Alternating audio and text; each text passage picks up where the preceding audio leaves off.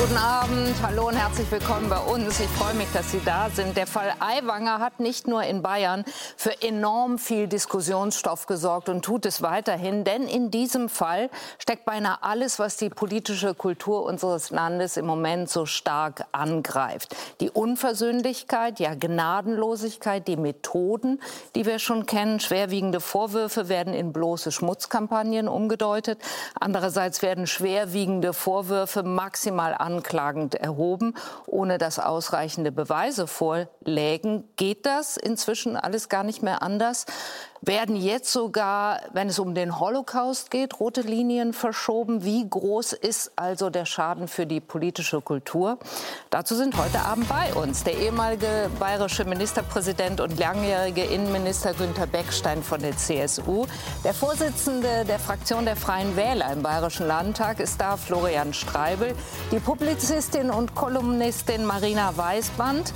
Die Politikwissenschaftlerin und Mitgründerin des Forschungsinstituts Instituts Gesellschaftlicher Zusammenhalt Nicole Deitelhoff und der Chefreporter der Süddeutschen Zeitung Roman Deininger. Herzlich willkommen Ihnen allen. Ich freue mich sehr, dass Sie da sind. Der Fall Aiwanger und was wir bislang darüber wissen. Der Bayerische Landtag diese Woche Sondersitzung.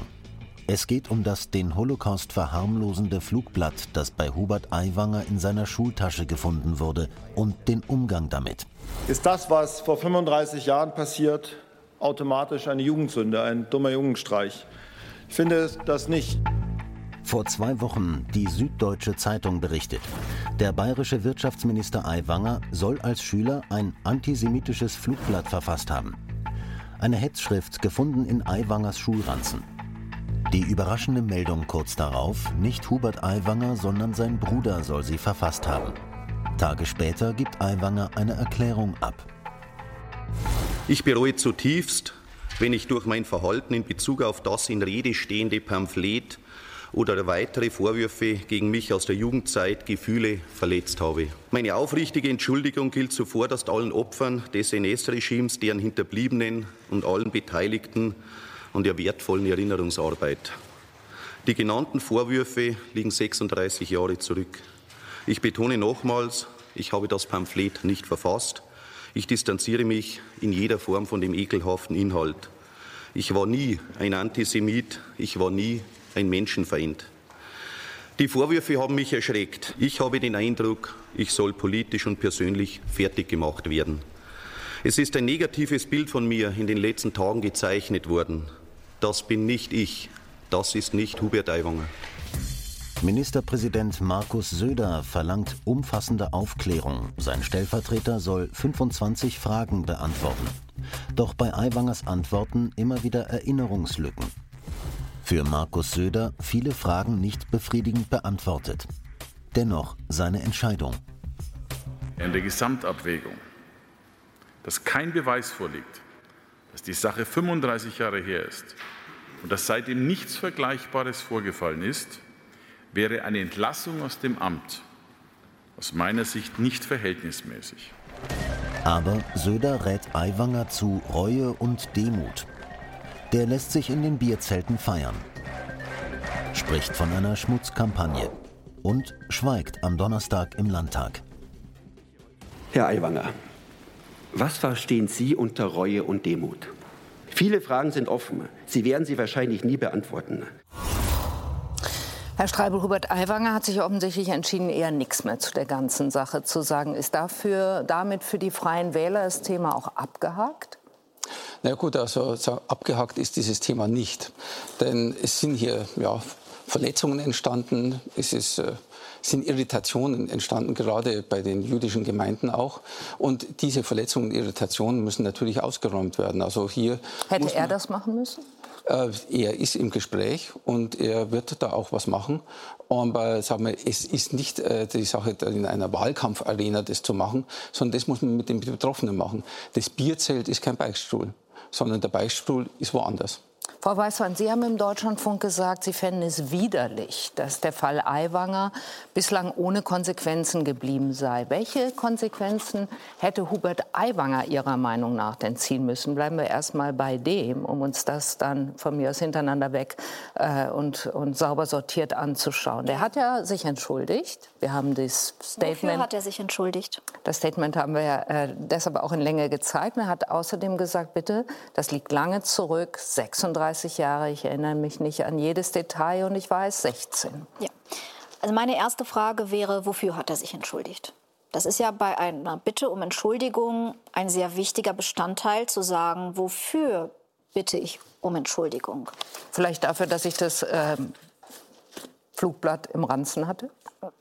Er sagt es nicht. Äh, das ist das Ding, er sagt es nicht. zu einer Bitte um Entschuldigung gehört ganz grundlegend äh, um Entschuldigung zu bitten für etwas, das man erklärt. Und man distanziert sich davon, wenn es falsch war, aber dann muss man auch erklären, was falsch war. Er sagt gleichzeitig, dass es ihm leid tut, aber dass er auch nichts getan hat. Und er sagt gleichzeitig, dass es für ihn ein großer Wendepunkt war, der in ihm viele wichtige Prozesse angestoßen hat, aber gleichzeitig, dass er das meiste davon vergessen hat. Stellen Sie sich vor, Hubert Aiwanger ähm, das kommt raus, diese Geschichte kommt raus im Wahlkampf. Und er setzt sich hin und sagt, das stimmt, ich hatte dieses Pamphlet in der Schultasche. So und so kam das dahin. Ich habe das damals für unproblematisch gehalten, weil die Kultur damals so war. Ich habe damals folgende Punkte nicht realisiert. Und dann nimmt er uns mit auf die Reise, die in ihm in den letzten 35 Jahren passiert ist, dass er sich von einer faschistischen Hetzschrift innerlich distanziert hat, dass er verstanden hat, warum diese einzelnen Punkte so grausam waren und dass er dafür die Öffentlichkeit um Entschuldigung bittet. Das wäre vorbildliches Verhalten. In diesem Fall ist mir auch egal, was der Mann vor 35 Jahren gemacht hat. Wirklich? Mir geht es alleine darum, wer der Mann ist, der sich jetzt gerade zur Wahl stellt. Darum ist das ein Thema. Es ist nicht ein Thema, in dem wir diskutieren, was vor 35 Jahren passiert ist, sondern es ist ein Thema, in dem wir diskutieren, wer steht jetzt gerade zur Wahl und wie geht er mit faschistischen Worten um. Aber ich will noch mal einhaken, Frau Weißband, denn in dem Statement von Hubert Aiwanger sagt er, die genannten Vorwürfe liegen 36 Jahre zurück. Ich betone nochmals, ich habe das Pamphlet nicht verfasst. Mhm. Ich distanziere mich in jeder Form von dem ekelhaften Inhalt. Ich war nie ein Antisemit, ich war nie ein Menschenfeind. Also, hätte ich so einen Vorwurf gehabt, dann würde ich mich nicht als Opfer dessen darstellen. Allein aus Respekt vor den tatsächlichen Opfern. Niemals hätte ich geschrieben, so wie er es getan hat, hier wird die Shoah gegen mich instrumentalisiert. Sagt er in einem Interview, das allerdings sagte er am selben Interview, Tag dieses Statements. Genau, nicht mhm. in diesem Statement, aber in einem Interview. Mhm. Verstehen Sie, wie schmerzhaft es ist für jemanden, dessen Familie von der Shoah betroffen war, zu hören, dass hier die Shoah gegen ihn instrumentalisiert wird, nachdem in seiner Schultasche ein faschistisches Hasspamphlet gefunden hat. Das Zweite ist aber, ich sehe nicht, warum er sich bei jüdischen Gemeinden entschuldigen sollte. Ich sehe nicht, warum. Wie passt das zusammen? Wenn Sie gerade sagen, es verletzt die also, Jüdinnen ja, und Juden? auch. Aber da soll er sich nicht entschuldigen. Er sollte sich bei der Allgemeinheit entschuldigen. Antisemitismus ist kein Problem der Juden. Antisemitismus ist ein Problem der deutschen Kultur. Äh, Faschismus, der da rauskommt, dieses Pamphlet ist nicht nur antisemitisch. Er träumt davon, Vaterlandsverräter durch den Schornstein zu jagen. Oder nicht er. Nicht er. Verzeihung. Ich bitte um Verzeihung der Verfasser des Pamphlets, mhm. das er dabei sich hatte. Ja, ähm, das ist nicht nur antisemitisch. Warum wird die Last damit jetzt umzugehen und äh, irgendwie Ablassbriefe auszustellen, jetzt den Jüdinnen und Juden auferlegt. Das ist keine Diskussion, in der wir irgendwelche übernatürlichen Fähigkeiten haben, die erkennen können, ob er jetzt Antisemit ist oder nicht, sondern das ist etwas, das uns alle als deutsche Gesellschaft betrifft. Und dieser uneindeutige Umgang, das ist das, was ihn völlig zu Recht vorgeworfen wird. Das ist keine verjährte Jugendsünde, das ist das, was er heute macht. Er stellt sich als Opfer von etwas dar, in dem er nicht Opfer ist. Herr Streibel-Josef Schuster, der Präsident des Zentralrats der Juden, sagt auch, er vermisst bei Hubert Aiwanger Reue und Demut. Sie nicht? Ja gut, er hat sich ja entschuldigt, also er hat es äh, äh, ja, formuliert, dass ihn das äh, ja, das, was dieses Flugblatt auch heute ja auslöst, äh, von denen distanziert er sich, aber es tut ihm ja auch leid, dass dieses Ganze äh, äh so passiert ist. Aber äh, es ist die, schon die Sache, dass man hier natürlich schon auch mit unseren äh, jüdischen Mitbürgerinnen und Bürgern also ins Gespräch kommen muss, also auch mit der gesamten Gesellschaft. Das denke ich auch. Es ist natürlich etwas, wo man sagen, wie gehen wir heute mit Antisemitismus um in Deutschland? Die Frage ist natürlich berechtigt. Aber sagen wir, es ist auch und macht er das gut? Ja, sagen wir, wir haben jetzt gerade Wahlkampf in Bayern. Und, äh, Wofür ist das eine Erklärung? Das ist die Erklärung, dass man sich nicht ins Bierzelt hinstellt und Asche auf sein Haupt äh, streut und sagt, also... Äh, Wirklich, Herr Streibel? Sie äh, behaupten, die Freien Wähler sind das Bollwerk gegen den Antisemitismus. Dann sind die das doch auch im Bierzelt, oder nicht? Da, also ich bin's. Äh, und äh, wir machen genug. Also, wir haben, also ich habe eine Resolution im Landtag initiiert gegen Antisemitismus und Fremdenhass. Aber nicht im Bierzelt? Nicht im Bierzelt. Also, Wirklich? Da, da reden Sie antisemitisch? Nein, um Gottes Willen. Also das muss ich mir auch wirklich verbieten. So eine Unterstellung. Das ist ein boshafte Ich habe nachgefragt, nein, ich habe ja, nicht verstanden. Wir, ich, das ist gar äh, nicht boshaft. Na, also, aber jetzt haben, wir, jetzt haben wir den Antisemitismus zu unterstellen Nein, im Bierzelt. Also, will verstehen, was Sie damit meinen, wenn Sie sagen, sowas macht man nicht im Bierzelt. Das Bierzelt ist ja kein Beistuhl. Ja, das, äh, das habe ich gesagt. Also, und, äh, sagen wir, die Aufarbeitung muss woanders auch geschehen. Mhm. Also nicht nur im Bierzelt. Also der, äh, und, äh, und das geht nicht, also dass man hier also ähm, die Ebenen auch vermischt. Also, und ich denke, es muss auch ein Zeichen kommen, deutliches Zeichen. Aber wenn es jetzt im Wahlkampf käme, würde es auch völlig falsch verstanden werden. Dann würde man sagen, ja, das macht er doch nur, weil er Wahlkampf macht. Das muss dann kommen, wenn es auch ehrlich rüberkommt, also nicht wegdiskutiert werden kann. Wenn sich heute jetzt Hubert Aiwanger äh, nach äh, Jerusalem, nach Yad Vashem fährt, dann sagt jeder, ja, ja, in ein paar Wochen ist Wahl, das macht er nur deswegen. Okay. Also, und das muss doch äh, so sein, dass es wirklich echt da ist also, und nicht dann wieder missinterpretiert werden kann. Denn also es gibt genug Medien, die dann wieder das in die andere Richtung deuten und schreiben. Und von so her muss man dann, das, dann sagen, wenn diese Missdeutung nicht mehr möglich ist, weil die Wahl vorbei ist, dass man dann sagt, äh, was jetzt gemeint ist. Und dann auch äh, sagen wir, äh, die, die Aufarbeitung dann auch vor Ort und Zeichen gibt. Herr Beckstein, Herr Aiwanger sagt, er bereue zutiefst, wenn er durch sein Verhalten in Bezug auf das in Rede stehende Pamphlet oder weitere Vorwürfe gegen ihn aus der Jugendzeit Gefühle verletzt habe. Hören Sie daraus eine angemessene und aufrichtige Bitte um Entschuldigung und überzeugt es Sie, dass Herr Streibel sagt, bitte jetzt kann er sowieso nicht mehr machen? Also ich finde zunächst das Flugblatt unendlich blöd. Blöd wirklich und verantwortungslos. Äh, äh, mir bleibt eigentlich der Atem weg, wenn man dieses Flugblatt liest, mhm. weil es ja wirklich in einer Weise mit unserer Vergangenheit, mit den Opfern umgeht, äh, die, wo man fassungslos ist. Der Umgang mit äh, diesen Vorwürfen von Aiwanger ist auch alles andere als vernünftig und professionell. Er hat ja wochenlang offensichtlich Gelegenheit gehabt, Stellung zu nehmen. Warum er das nicht gemacht hat, äh, ist mir absolut rätselhaft. Ich sage, er hat also da wirklich äh, nicht vernünftig, nicht einsehbar gehandelt. Dass er dann überhaupt auf die Idee gekommen ist, sich zu entschuldigen, wenn auch nicht in einer eindeutigen Form. Der der Vorsitzende des Zentralrats der Juden, Herr Schuster, Frau Knobloch, haben ja auch dazu schon klare Worte gefunden, ja. weil es eben ein Herumgeeire ist. Von daher muss ich sagen, äh, ist das alles nicht überzeugend. Äh, trotzdem äh, sage ich aus meiner Sicht und als ganz persönliche Meinung, so wie das Söder gehandelt hat, das war richtig. Warum? Es war richtig, zunächst schriftliche Antworten zu verlangen wenn es um so wesentliche Vorwürfe geht. Und wenn er dann dauernd schreibt, ich kann mich nicht erinnern, ist das trotzdem für Sie ausreichend gut beantwortet?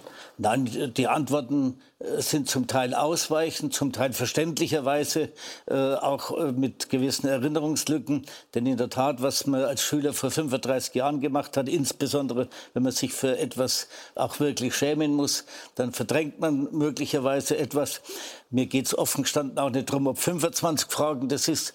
Wenn es 15 wären es vielleicht auch gewesen. Aber Söder wollte meines Erachtens dokumentieren, dass er eine vollständige Aufklärung haben will. Und das ist genau die richtige Reaktion. Es war auch aus meiner Sicht richtig, obwohl die Antworten alles andere als wirklich mhm. umfassend und befriedigend sind, war trotzdem richtig, ihn im Amt zu belassen.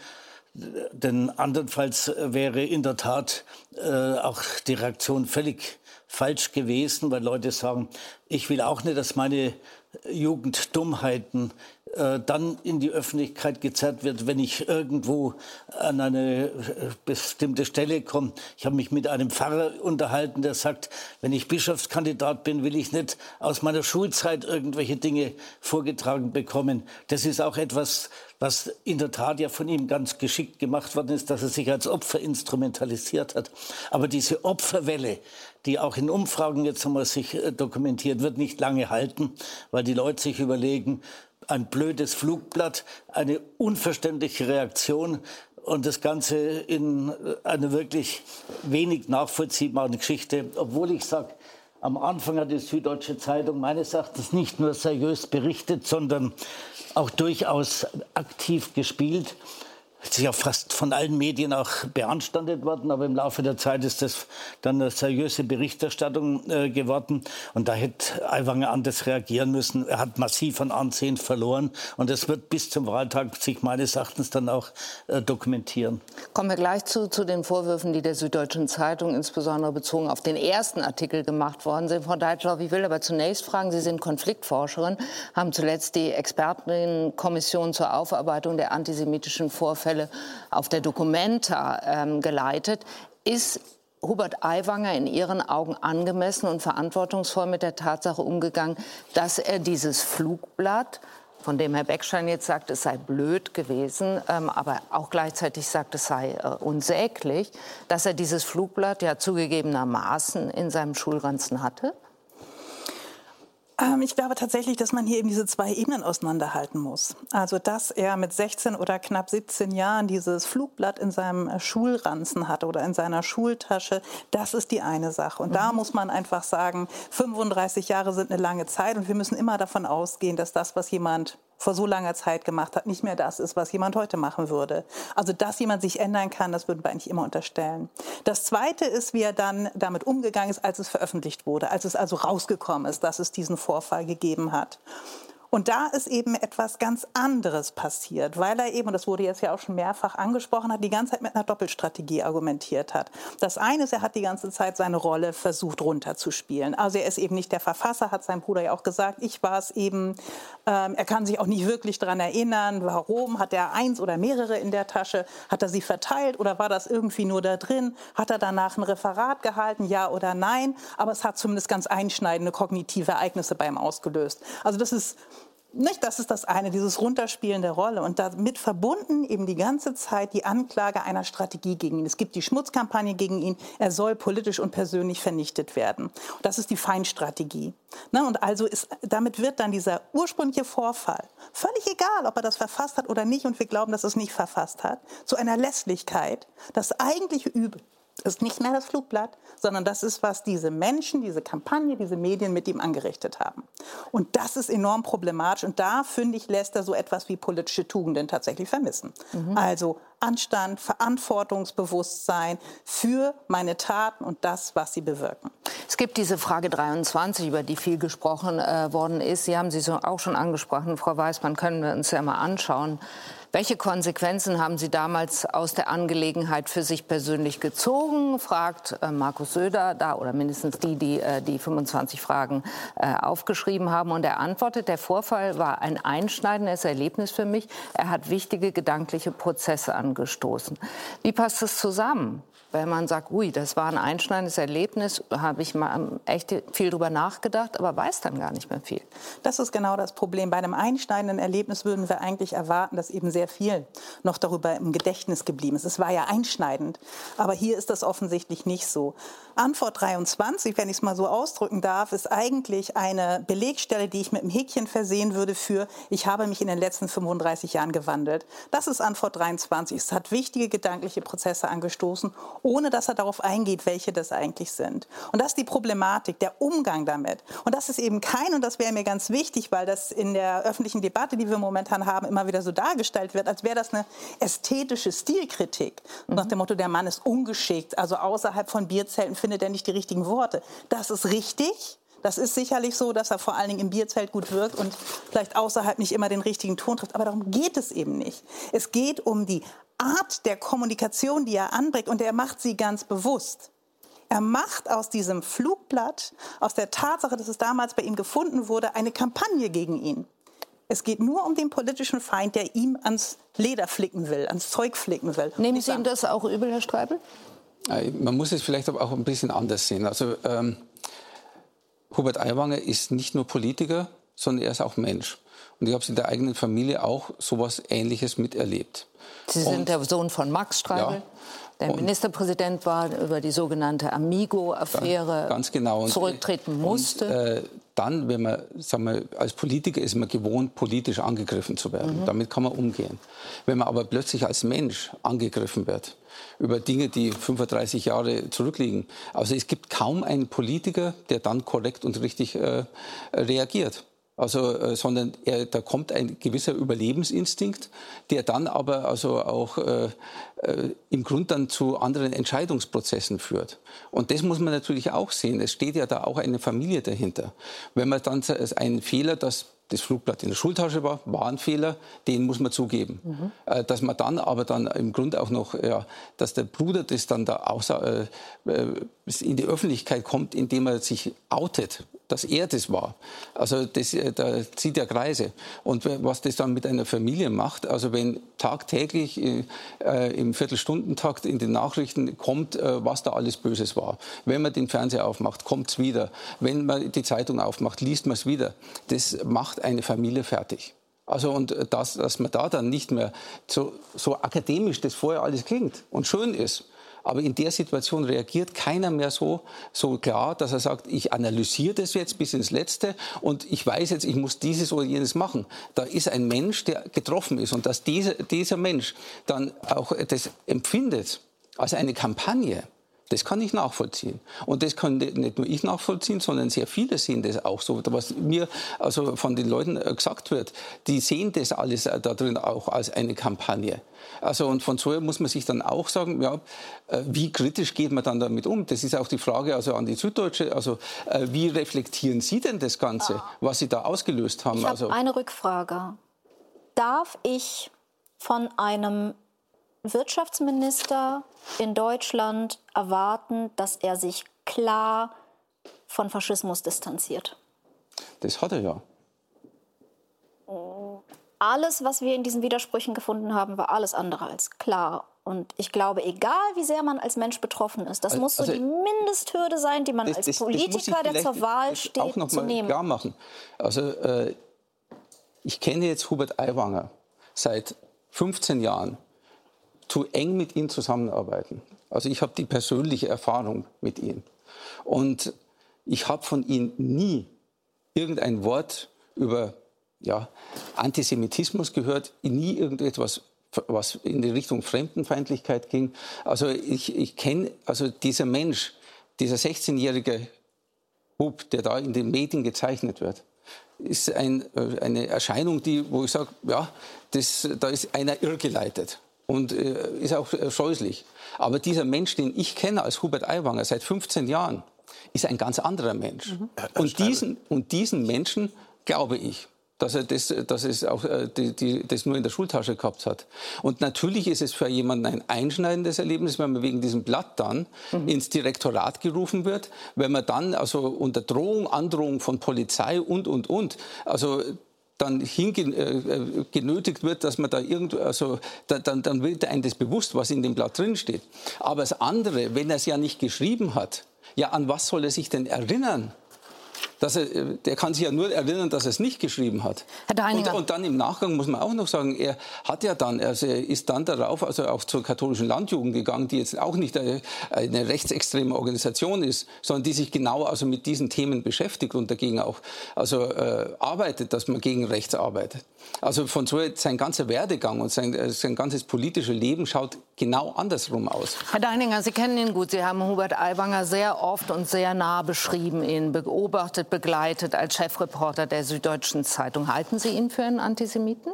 Nein, das tue ich nicht. Der Politiker Hubert Aiwanger, das hat Florian Streibel richtig gesagt, ist nie mit Antisemitismus aufgefallen. Was Antisemitismus angeht, führt keine direkte Linie von der Schulzeit Hubert Aiwangers zum Beispiel zur Erdinger Kundgebung, bei dem er mit dem Satz aufgefallen ist, er, er wolle, dass die schweigende Mehrheit sich die Demokratie zurück, zurückholt.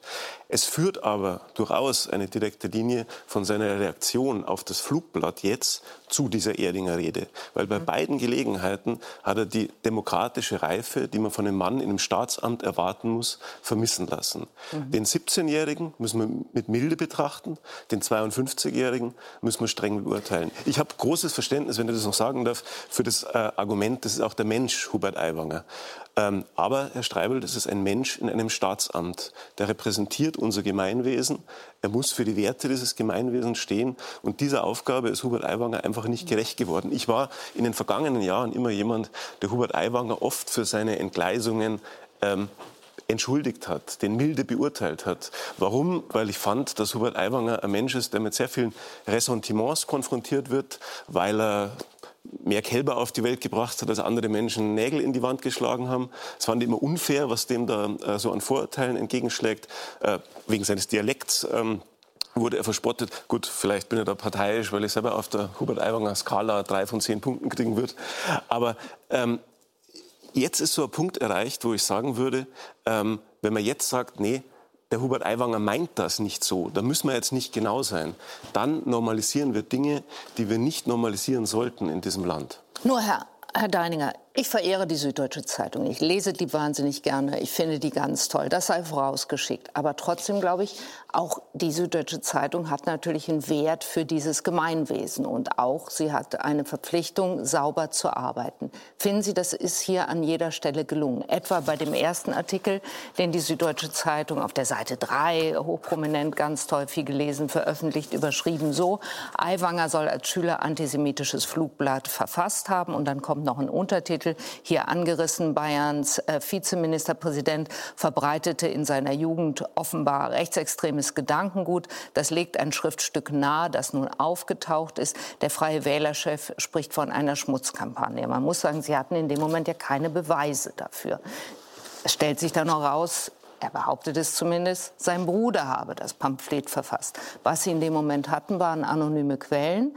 Ähm, in der Mehrzahl keine eidesstattlichen Versicherungen, ähm, keinen echten Beleg. Und die Kolleginnen und Kollegen, Sie haben selber an diesem Artikel nicht mitgeschrieben, das will ich auch noch dazu sagen, insinuieren, das Flugblatt sei garantiert von Aiwanger und stellen auch eine direkte Linie zu Erding her. War das korrekt? Also die Kollegen haben, was die Recherche angeht, sauber gearbeitet. Und sie haben die Recherche zu Recht veröffentlicht, weil öffentliches Interesse bestand an Dingen, die jemand in einem hohen Staatsamt auch vor so langer Zeit getan hat. Das heißt nicht, dass das, das schicke ich jetzt vorweg, was da ans Licht kam, äh, zwingend zu einem Rücktritt oder zu einer Entlassung führen muss. Überhaupt nicht. Aber es gehört ans Licht, dass es öffentlich bewertet werden kann. Das schicke ich jetzt voraus. Ähm, die Kollegen haben mit äh, an, an die 20 äh, Quellen im Umfeld des jungen Hubert Aiwanger gesprochen. Und das, die überwältigende Mehrheit dieser Quellen haben einen jungen Mann geschildert, der rechtsextreme Verhaltensweisen gezeigt hat. Mhm. Ähm, das Flugblatt hat Hubert Aiwanger zuerst die SZ im Grunde belogen. Er hat gesagt, ähm, äh, er hat alle Vorwürfe zurückgewiesen. Später, als das öffentlich war, hat er eingeräumt, dass er das Flugblatt doch im Ranzen hatte und dass er es möglicherweise verteilt hat. Das muss man, glaube ich, als Hintergrund mhm. so wissen. Also die presserechtlichen Voraussetzungen für die sogenannte Verdachtsberichterstattung, die einfach ein legitimes Mittel des Journalismus ist, wenn es zum Beispiel keine staatsanwaltschaftlichen Ermittlungen und entsprechende Dokumente gibt. Die waren erfüllt und das mhm. öffentliche Interesse war auch da. Ich komme gleich äh, zu der Stelle, wo ich wirklich Demut zeigen will, aber ich will deutlich machen, ja. deutlich machen, äh, dass das eine Recherche war, die nicht leichter Hand äh, an die Öffentlichkeit kam, sondern wohl überlegt. Über die Dinge, die ans Licht kamen, hat der bayerische Ministerpräsident eine Untersuchung angestellt, den Hubert Aiwanger scharf gerügt. Der bayerische Landtag hat sich in einer Sondersitzung äh, damit befasst. Der Bundeskanzler hat Aufklärung angemahnt. Man kann doch jetzt nicht sagen, das ist nicht relevant, das wäre besser, wenn das alles noch unter der Decke wäre. Das schicke ich jetzt vorweg. So, wir haben in einem von vielen Artikeln, aber in einem prominenten am Anfang, in der Tonalität daneben gelegen. Wir haben den Eindruck erweckt, wir würden nicht mit maximaler Fairness gegenüber Hubert Aiwanger agieren. Das war unser Fehler. Das bedauern wir am meisten, denn wir sind stolz darauf bei der Süddeutschen Zeitung, dass man so wie bei den allermeisten Qualitätsmedien in diesem Land, bei allen Qualitätsmedien, äh, dass wir eben nicht wie in Amerika parteiisch sind und einer Agenda folgen. Gute Journalisten folgen keiner Agenda. Sie bemühen sich einfach darum, Dinge ans Licht zu bringen, die ans Licht gehören. Das haben die Kollegen getan. Äh, dafür müssen wir Kritik aushalten, das tun wir, aber ähm, es war korrekt und richtig, das zu tun. Und der Verdacht hat sich auch durch die Recherche anderer Kollegen des Spiegels, des Bayerischen Rundfunks erhärtet, dass Hubert Aiwanger als junger Mann rechtsextremistische Verhaltensweisen gezeigt hat. Aber Sie haben nie einen Beweis gefunden, dass er dieses Pamphlet verfasst hat. Den der exakte Beweis für das äh, Verfassen des Pamphlets fehlt. Da kam dann diese Brudertheorie. Die SZ hat nachgewiesen, dass das Ganze auf einer Schreibmaschine wahrscheinlich verfasst äh, worden sein muss, die im Haushalt Aiwanger stand. Ähm, das ist richtig, aber es, äh, es, war ein Verdacht, der da geäußert wurde. Ja, es war ja nicht äh, Hubert Aiwanger hat, sondern sehr wahrscheinlich hat er das getan. Ähm, das bleibt offen, aber das nimmt ja nichts weg von den Dingen, die jetzt diskussionsbedürftig und erklärungsbedürftig sind. Das steht ja sehr gut belegt im Raum, dass Hubert Aiwanger damals eben rechtsextreme Verhaltensweisen gezeigt hat. Und das muss man natürlich von dem Mann im Staatsamt erwarten, äh, dass er sich äh, dazu verhält. Das hat er nicht getan. Herr Schreibel, umgekehrt gefragt, wenn es einen Fall gibt, der, wie Herr Deininger, äh, ich finde, richtig beschreibt, ein derart großes Aufklärungsinteresse begründet, man will das wissen, Stimmt das? Treffen die Vorwürfe zu, die einen äh, Vizeministerpräsidenten hier meinen? Wäre es dann umgekehrt die richtige Variante gewesen, gar nicht zu schreiben, Ihrer Meinung nach? Naja, es gab ja Medien, die auch äh, die gleichen Informationen hatten und die, die, nicht geschrieben haben. Die dann aber eingestiegen sind und die Recherche Ja, aber dann erst eingestiegen. Also haben. die haben die nach der Theorie, äh, wer ohne Sünde ist, werfe den ersten Stein und der hat jetzt die Sünde. Also äh, sie haben den, halt den ersten Stein geworfen und dann haben die anderen nachgelegt. Wir haben keine, aber, sagen wir, darf ich ganz kurz, wir haben keinen, oh, Stein, haben keinen, ein, ein Satz noch, wir ja. haben keinen Stein geworfen. Äh, Journalisten sind nicht auf der Jagd, die sind bei der Arbeit. Die sind bei der Arbeit. Ja, aber, aber das, und ich will nachfragen, hätten Sie es richtiger gefunden, dass Sie nicht veröffentlicht hätten? Das, das naja, wäre sehr wir, interessant. Es, es, ist natürlich schon ein prägnanter Zeitpunkt, in dem es ent, äh, veröffentlicht wurde. Und äh, ja, also das müssen also Sie und auch erklären, warum genau in das dem Zeitpunkt die Briefwahl in Bayern beginnt. Sehr, sehr gerne.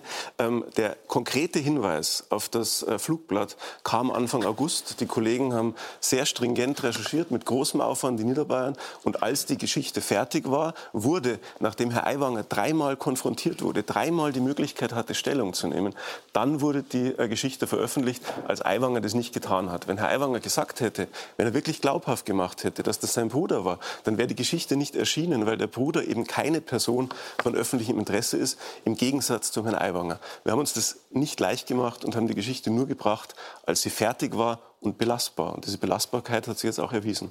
Herr Streibel, noch mal gefragt. Sie hätten es richtig gefunden, wenn nicht berichtet worden wäre? Doch, also sagen wir, ich denke schon, dass berichtet werden muss. Nur sagen wir, es sind halt die Art und Weise und der Zeitpunkt.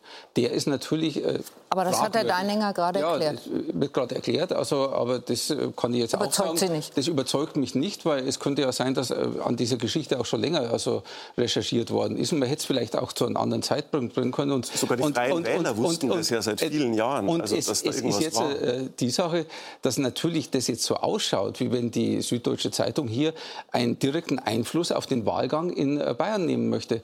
Denn, also wie gesagt, also zu den just jenen Zeitpunkt beginnt die Briefwahl in Bayern. Also wir befinden uns in einem Wahlakt. Und da dann, also dann, also auf Verdacht, auf Verdacht dann sowas zu bringen und, äh, und sagen, na, mal schauen, wie reagieren Sie jetzt. Also, Aber warum, Herr wie, wie machen die anderen? Also das halte ich für nicht seriös, ehrlich gesagt. Nicht, nicht Sie sind doch Rechtsanwalt, Herr ja. Travel, ne? Warum genau hat denn dann Herr Aiwanger auf die Fragen der Süddeutschen Zeitung nicht klar geantwortet und gesagt, Leute, ihr habt den Falschen im Blick, es ist jemand anders? Ja, da müssten Sie auch den Herrn Aiwanger fragen. Also, äh, naja, ich habe erst das ganze, von dem ganzen Vorgang erst erfahren, wie er in der Süddeutschen stand und veröffentlicht worden ist. Mhm. Also, und, und äh, die ganze Vorgeschichte, das alles äh, entzieht sich auch meiner Kenntnis. Und wenn ich jetzt sagen soll, warum hat Herr Aiwanger, dann gehe ich in den Chor derer, die spekulieren. Und als Rechtsanwalt spekuliert man nicht, sondern man hält sich an Fakten. Und die Fakten, die ich habe, die sagen was anderes. Also eine Sache, die mir wichtig ist, vielleicht können wir uns zumindest in der Runde darauf einigen, dass der Vorwurf, den Hubert Aiwanger jetzt erhebt, dass er sagt, das sei eine von langer Hand geplante Kampagne von Medien, den Grünen, anderen Kreisen, so sagt er das, gewesen, um ihn politisch zu vernichten und die Grünen in die Regierung zu bringen. Wenn wir uns hier zumindest darauf einigen könnten, dass diese Verschwörungstheorie einfach nicht stimmt, dann ist schon was gewonnen. Dann können wir die Kritik an der SZ immer noch annehmen, vollkommen in Ordnung, aber dass so ein Schmarrn auf gut bayerisch gesprochen nicht stimmt, darauf können wir uns, glaube ich, schon einigen. Können wir uns darauf einigen? Wenn die Süddeutsche auch die Kritik annimmt, also das, und, das tue, und, das tue ich, ja. und, und Sie müssen natürlich auch, äh, sagen wir, äh, Ihr Verhalten auch hinterfragen, so wie alle in diesem ganzen äh, Kontext auch Ihr Verhalten hinterfragen müssen, weil das Ganze ist natürlich schon, wie gesagt, also diese Diskussion hinterlässt eigentlich nur noch Beschädigte. Aber da geht aus der, kein, keiner geht aus diesem Ganzen irgendwie als Sieger vor. Also äh, weder CSU noch Freie Wähler, so, so, gar nicht. Süddeutsche ist auch im Grunde, also hat einen Kratzer bekommen also, äh, und, und die gesellschaftlich auch. Also, also von so her denke ich, also äh, jetzt gilt es ja eigentlich irgendwie wieder nach vorn zu schauen und schauen, wie können wir erstens mal aus dieser Situation lernen, aus dem Ganzen, was da passiert ist. Und wie kann es in, in, Zukunft besser gehen? Lernt also, Herr Aiwanger? Ich denke schon. Also sonst äh, wäre er nicht da, wo er jetzt heute ist. Ich fand übrigens der Satz vielleicht noch Ihre Rede im Landtag letzte Woche. Ja. Das war fantastisch. Das war ein klares, leidenschaftliches äh, Bekenntnis zum Rechtsstaat gegen Antisemitismus. Wenn das von Herrn Aiwanger käme, mhm. dann wären viele Fragen beantwortet. Das, das, ist das, was mich an dieser ganzen Geschichte so verwirrt. Es hätte ja eigentlich eine sehr kurze und knackige Geschichte sein können. Es gab den Vorwurf, es gab berechtigten Anlass, diesen Vorwurf zu äußern. Ich will sowas erfahren als Bürger. Und wenn Aiwanger sich dann hingestellt hätte und solche Worte gefunden hätte, was ich eigentlich von jedem Demokraten, der sich als Repräsentant zur Wahl stellt, erwarte, dass der sowas kann, ungeachtet dessen, wie das persönlich einen betrifft, ich verstehe das selbst, aber das ist so, so das Mindestmaß. Und wenn er sich hingestellt hätte und gesagt hätte, das und das, so ist es gewesen, das war Mist, Darum möchte ich jetzt allen, die diesen Mist noch glauben, erklären, warum es Mist ist. Das wäre ein großartiger Moment für die Demokratie gewesen. Das ist der Kern meines Vorwurfs. Wir stellen die Frage in der Sendung, wie groß ist der politische Schaden, der durch den Fall Aiwanger entstanden ist. Und Sie haben es gesagt, Herr Strabel, im Grunde genommen gibt es ja überall Verlierer. Und es ist was offenkundig geworden, was ich finde, was, was unwahrscheinlich schwer noch einzusammeln ist, Frau Deitelhoff. Und Sie beschäftigen sich ja mit Konfliktforschung in ganz anderen Maße, als wir das vielleicht tun. Hier gibt es jemandem, dem schwere Vorwürfe gemacht werden. Er münzt sie sofort um und sagt bitte bloße Schmutzkampagne. Das sind Methoden, bei denen sich Erwin Huber erinnert fühlt an Donald Trump. Also ein populistischer Umgang. Wir haben es eben schon angesprochen. Es gibt dieses Weltinterview am Abend des äh, Tages, wo er die politische Erklärung oder dieses Statement abgibt. Und dann sagt er, in meinen Augen wird hier die Shoah zu parteipolitischen Zwecken missbraucht. Das ist natürlich um eine Umdrehung einer Täter-Opfer-Umkehr, die wir so noch nicht gehört und gelesen haben. Gleichzeitig muss man sagen, ist jetzt durch eine Berichterstattung und durch eine, ja, ist wieder dem, dem Vorwurf ähm, eine Art von Nahrung gegeben worden, dass selbst die qualitätsvollsten Medien eines Landes sich parteipolitisch aufstellen würden. Wie kriegt man denn das eingesammelt?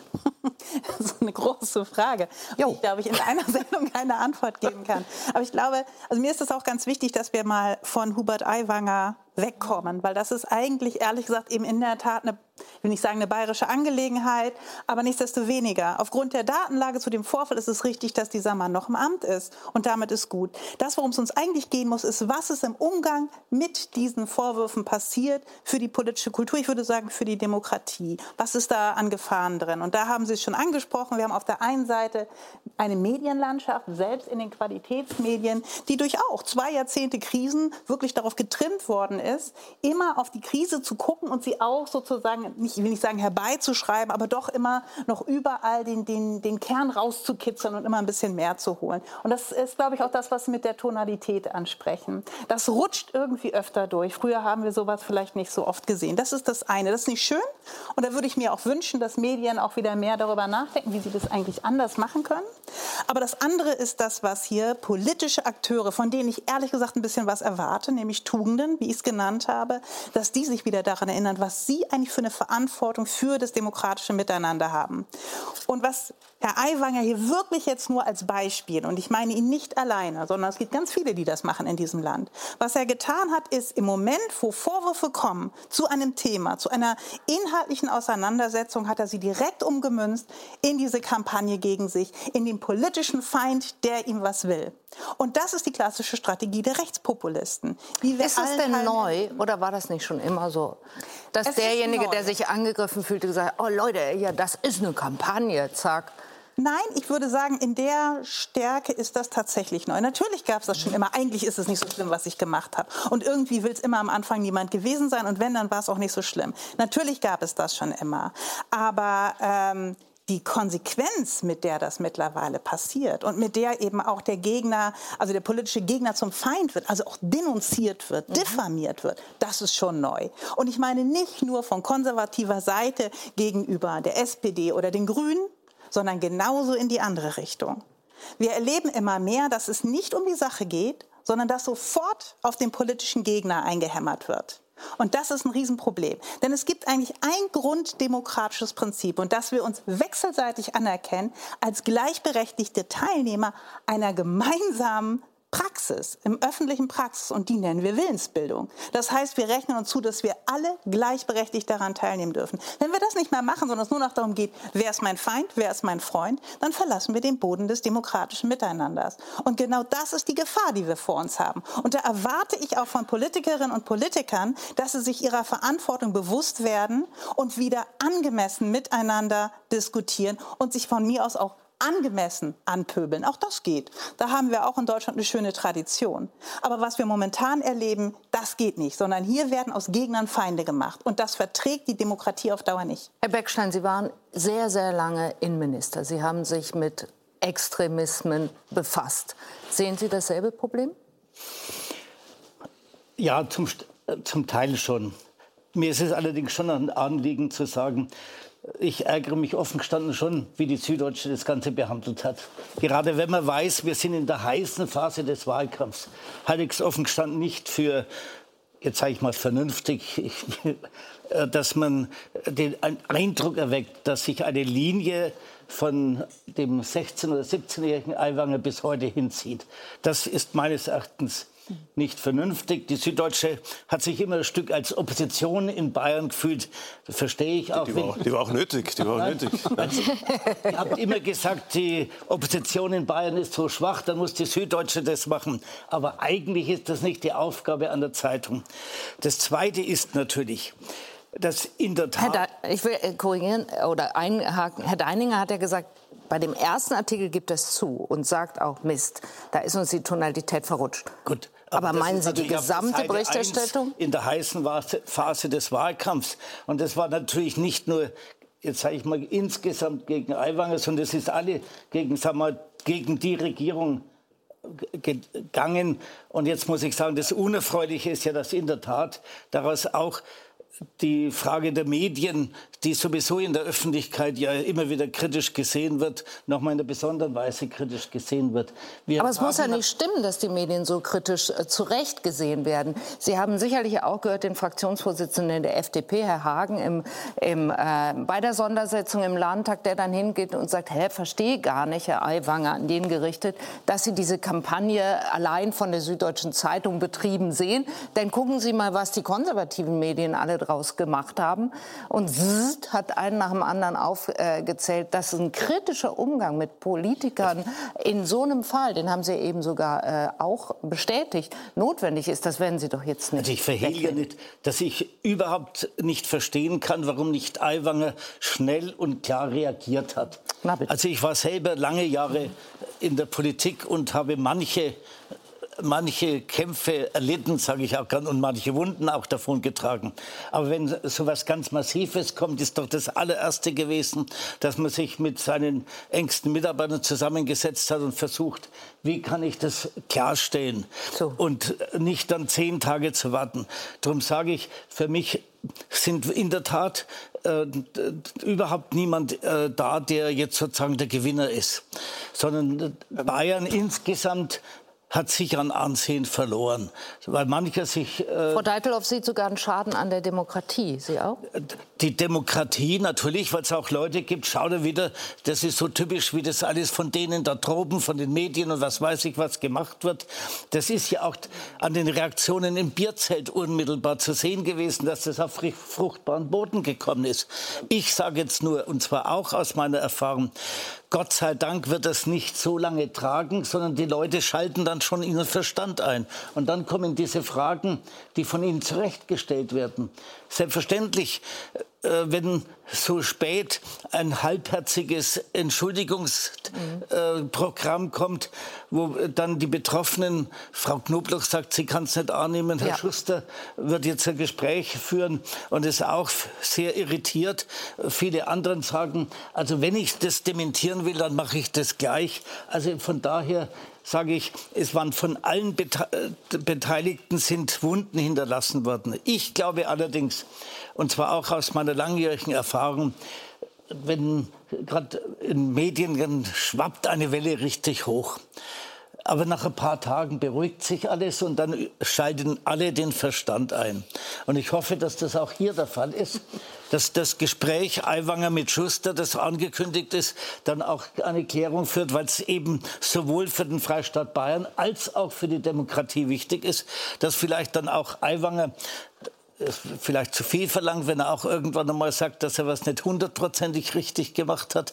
Ich weiß selber, dass man als Politiker nicht die höchste Tugend hat, dass man selbstkritisch ist. Herr Deininger wird es sofort auch mir gegen, entgegen. Absolut. Sie sind einer, einer, der wirklich selbstkritisch Aber ich glaube, es, würde für, es wäre gut, wenn Aiwanger auch dann sagt, auch da habe ich mich ein Stück einfach schlichtweg falsch verhalten. Und zwar nicht nur als äh, Jugendlicher, da wäre es ist in der Tat, man darf nicht jemanden bei so festhalten, was er vor 30 oder 35 Jahren gemacht hat.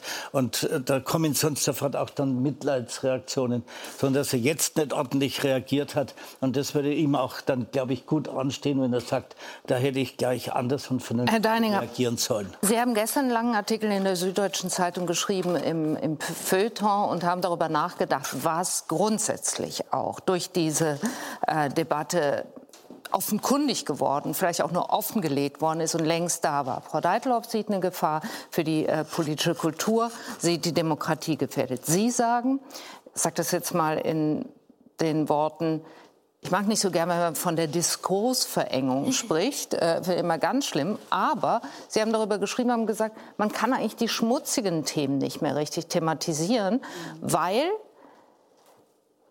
dann die Twitter-Blase gleich eine Stilfrage oder eine Stilkritik anmerkt. Was meinen Sie damit?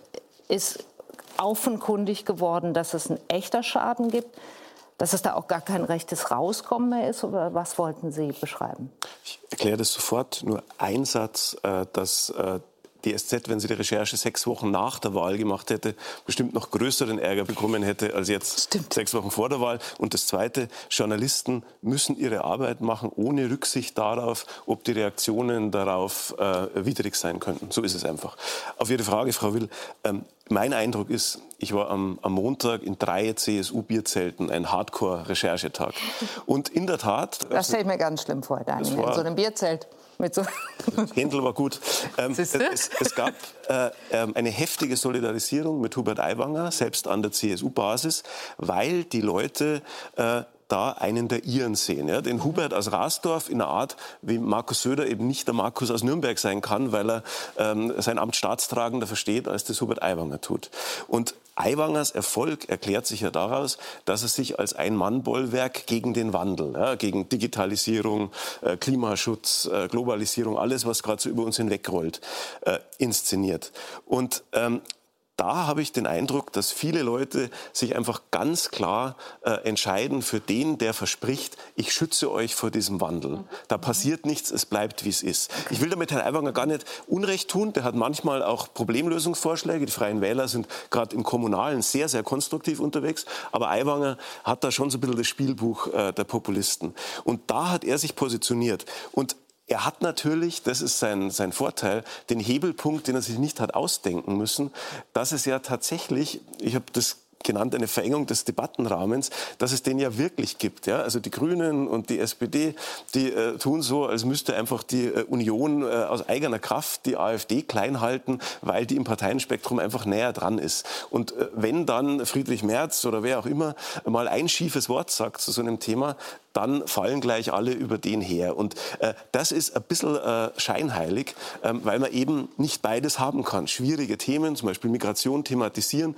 und gleichzeitig allerbeste Stilnoten bekommen. Mhm. Das ist schwierig und das ist eine ganz große Herausforderung für unsere politische Kultur, dass wir, das, dass wir da alle abrüsten und wieder zusammenkommen. Mhm. Aber wird es gelingen. Frau Weißband, dass man abrüstet? Oder hat sich das in einer Weise entwickelt, die, die das Extreme sucht? Und da nicht mehr hinter zurückkommt. Die Katastrophenforschung weiß, wenn eine Katastrophe passiert ist, ist immer an diversen Punkten etwas schiefgegangen. Darum tut es uns allen gut, an diversen Punkten auch zu schauen. Ich sehe medienkritisch eine äh, gewisse Adaption einer Pferderennenberichterstattung, gerade wenn es um politische Themen geht. Es geht immer wieder, wer gewinnt jetzt, Habeck oder Lindner? Wer kriegt, äh, mhm. ne, und dann kriegt man immer die fröhlichen oder die traurigen Gesichter. Das ist eine Personalisierung von inhaltlichen Debatten, die darüber hinwegtäuscht, dass diese Themen unser aller Zukunft sehr betreffen, dass es hier irgendwie um, um soziale Gerechtigkeit und um unser Leben geht. Äh, und mm, die Probleme, über die wir sprechen, sind sehr komplex und weit über diese Boxing-Matches hinaus.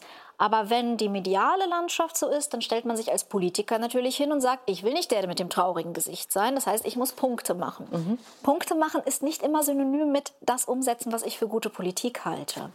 Ähm, aber es sind auch nicht die Medien allein schuld, offensichtlich. Wir importieren auch einen amerikanisch-parteiischen Diskurs Mhm. In dem, und ich, ich finde, dass Aiwanger deswegen einfach so ein gutes Beispiel ist. Es tut mir auch leid für ihn. Er ist einfach so ein gutes Beispiel, weil er etwas gemacht hat, was natürlich aus dem Playbook von Donald Trump stammt. Nicht nur hat er sofort gesagt, ich bin das Opfer und sondern er hat auch gesagt, eigentlich bin nicht ich das Opfer. Es geht eigentlich nicht gegen mich, es geht gegen euch, mhm. gegen die normalen Menschen. Er hat dann in Bierzelt sowas gesagt wie, ja, dann kann ja keiner mehr sich für irgendwas bewerben, wenn er mal in seiner Jugend irgendwas gemacht hat. Mhm. Da ist erstens die Gleichsetzung eines faschistischen Hasspamphlets in der eigenen Tasche mit Jugendstreichen. Das finde ich nicht in Ordnung. Aber zweitens lenkt er damit genau wie Trump dieses, äh, die wollen nicht mich treffen, die wollen euch treffen. Das ist etwas, das international gerade autoritäre Kräfte erzählen, äh, egal ob in den USA, in Russland, überall, wo Demokratien auch bedroht sind, erzählen Populisten, äh, die Welt wandelt sich, die da oben sind schuld, die Eliten. Ihr seid alle hilflose Opfer und könnt nichts dafür, aber wenn ihr mich wählt, den starken Onkel, ich werde es denen da oben zeigen. Und das ist eine sehr starke Geschichte, weil sie Menschen irgendwie auf emotionaler Ebene abholt, weil wir uns hilflos fühlen. Und Demokratinnen und Demokraten erzählen welche Geschichte dagegen? Was ist eigentlich die Geschichte, die wir als Demokratinnen leidenschaftlich erzählen? Fast kaum eine, weil ja. wir ins Verwalten gekommen sind. Und kaum jemand stellt sich hin und sagt, wisst ihr was, unsere Probleme sind so komplex, wir brauchen alle. Ein Expertenrat wird sie nicht lösen. Repräsentanten allein werden sie nicht lösen. Wir brauchen die Schüler und wir brauchen die Krankenpflegerinnen und wir brauchen die Rentnerinnen.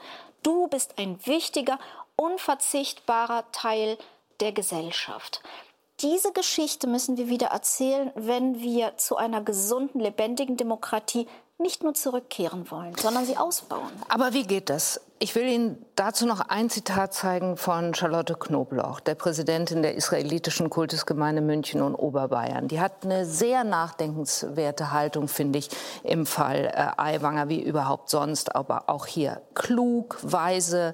Man kann ihr dankbar dafür sein, geäußert, denn sie nimmt Aiwangers Entschuldigung nicht an. Ähm, die beiden wollen aber eventuell noch mal sprechen. Sie sagt aber, sie verstünde dem Ministerpräsidenten Markus Söder sehr gut, dass er Hubert Aiwanger nicht entlassen hat und begründet es damit, was wir da sehen. Sie sagt, er hätte das für sich ausgenützt und hätte Erfolg gehabt und das wäre noch die größere Katastrophe gewesen. Das zeigt aber doch, Herr Streibel, es gab gar keine Chance mehr. Das ist doch bitter. Naja, also äh, sagen wir, eine Chance gibt es immer. Und es gibt immer die Möglichkeit eines Neuanfangs. Äh, und äh, ich denke, die Entscheidung von Ministerpräsident Dr. Markus Söder war genau die richtige. Mhm. Ähm, aber sagen wir, man muss auch in die Zukunft schauen. Ich habe es vorher gesagt. Und äh, das eine, also sagen wir, ich sehe jetzt äh, Hubert Aiwanger nicht so äh, in der Rolle, in der jetzt hier hinein manövriert wird. Aber was ich schon auch sehe, und da sind wir d'accord, dass wir schauen müssen, wie gehen wir mit unserer Demokratie um und wie sprechen wir drüber. Und das hat mir jetzt eigentlich bei Ihnen gut gefallen, dass wir, wir müssen wieder positiv über unsere demokratischen Werte reden. Wir haben in den vergangenen Jahren egal von welcher Gruppierung, immer wieder auf den Gegner geschimpft mhm. und, und, kamen in eine Kultur des Schlechtredens hinein. Mhm. Aber wir müssen doch anfangen, über unsere demokratischen Werte mal wieder positiv zu reden, über den Wert der Freiheit wie man also äh, auch in der Ukraine jetzt auch heute, also wenn man sagt, Freiheit ist ein großer, starker Wert. Und den muss man auch verteidigen.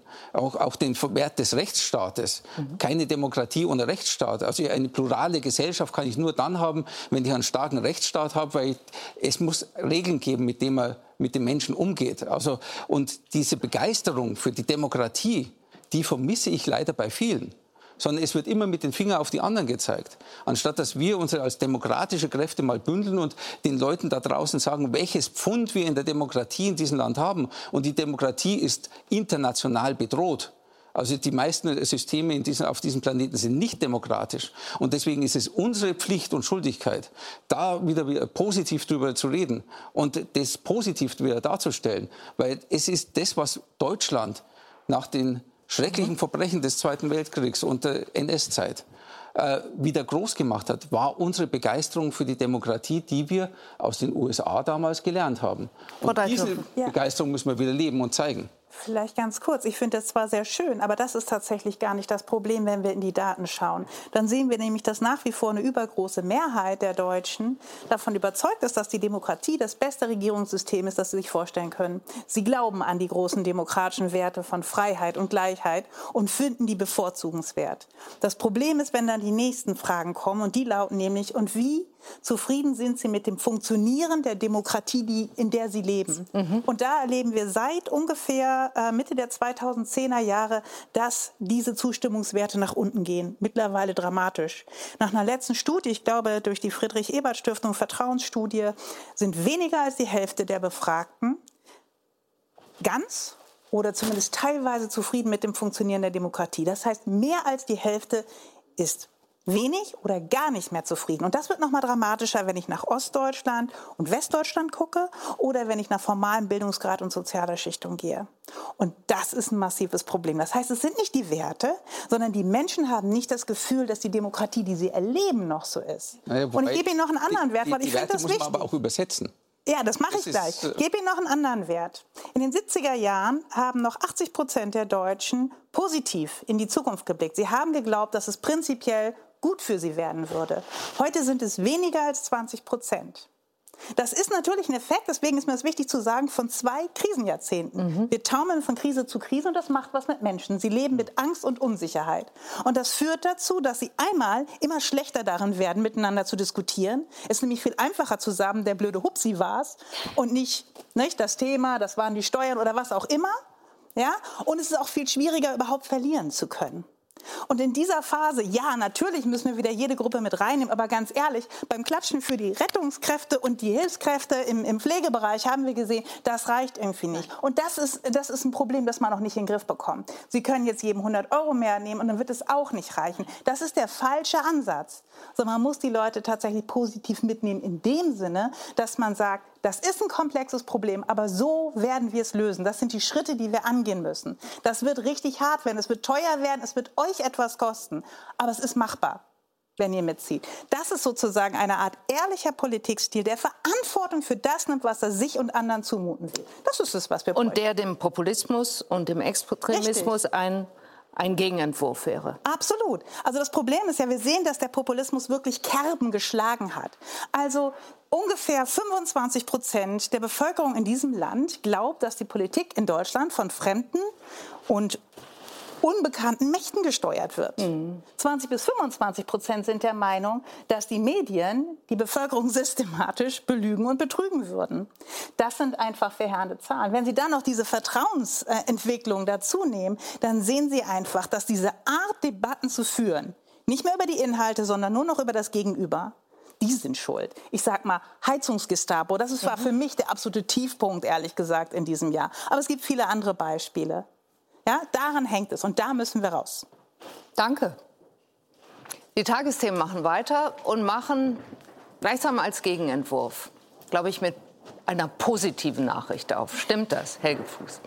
So ist es, Anne. Wir starten mit dem Sport und das ist einer der Tage, an dem sich dann doch fast alle für Sport interessieren, denn wir sind wieder Weltmeister. Das deutsche Basketballteam schreibt Sportgeschichte. Es ist der erste WM-Titel jemals. Aber Sieg und Niederlage im Sport liegen oft auch nah beieinander. Fast zeitgleich verliert die deutsche Fußballnationalmannschaft ihren Bundestrainer. Wie es nach Hansi Flick weitergeht, auch dazu gleich die Tagesthemen gibt nur einen Rudi Völler, glaube ich, ne? Danke, die Tagesthemen jetzt. Tschüss, auf Wiedersehen.